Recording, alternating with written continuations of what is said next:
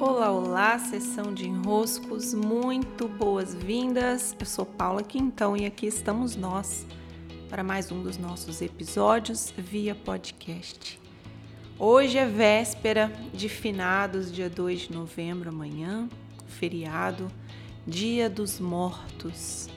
Eu gosto de vivenciar essa data e hoje aqui eu trago uma reflexão, vou ser breve no podcast de hoje fazendo referência ao que eu trouxe ontem sobre os nossos processos de transformação.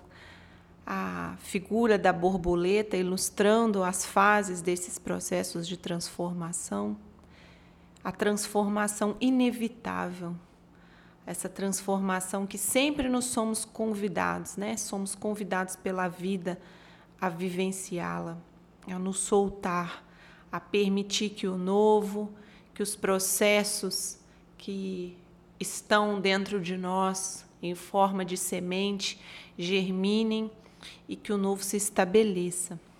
A vida nos convida a essas novas incorporações, novos aprendizados, acesso a novos recursos, para que a gente possa ir expandindo numa espiral constante. E quando estamos diante da transformação, talvez nossa maior dificuldade, até porque culturalmente é um, há uma, uma incapacidade de perceber o bem que há na morte. Num processo de transformação, a morte precisa ser parte. Se nós não soltamos, se nós não desapegamos, se nós não permitimos o deixar ir, se nós não abrimos espaço, se nós não percebemos que o morrer está ali fazendo a parte dele, para que o novo adentre, nós não completamos os processos de transformação.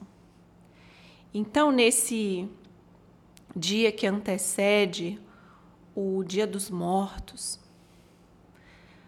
além de olhar para aqueles que amamos tanto e que partiram, o nosso convite profundo precisa ser um olhar para a transformação. A morte, ela é parte de um grande processo. Um processo maior em que tudo está se transformando. Como eu tenho lidado com esses processos, o deixar ir, o desapegar, o soltar, o permitir que morra aquilo que se completou. E olhando para isso, eu posso me perceber em um lugar ou não de abertura para a vida de abertura para a transformação que todos os dias a existência vai nos convidar a viver. A desenroscar. Sim, meus caros e minhas caras, recebam meu grande abraço, beijos e até.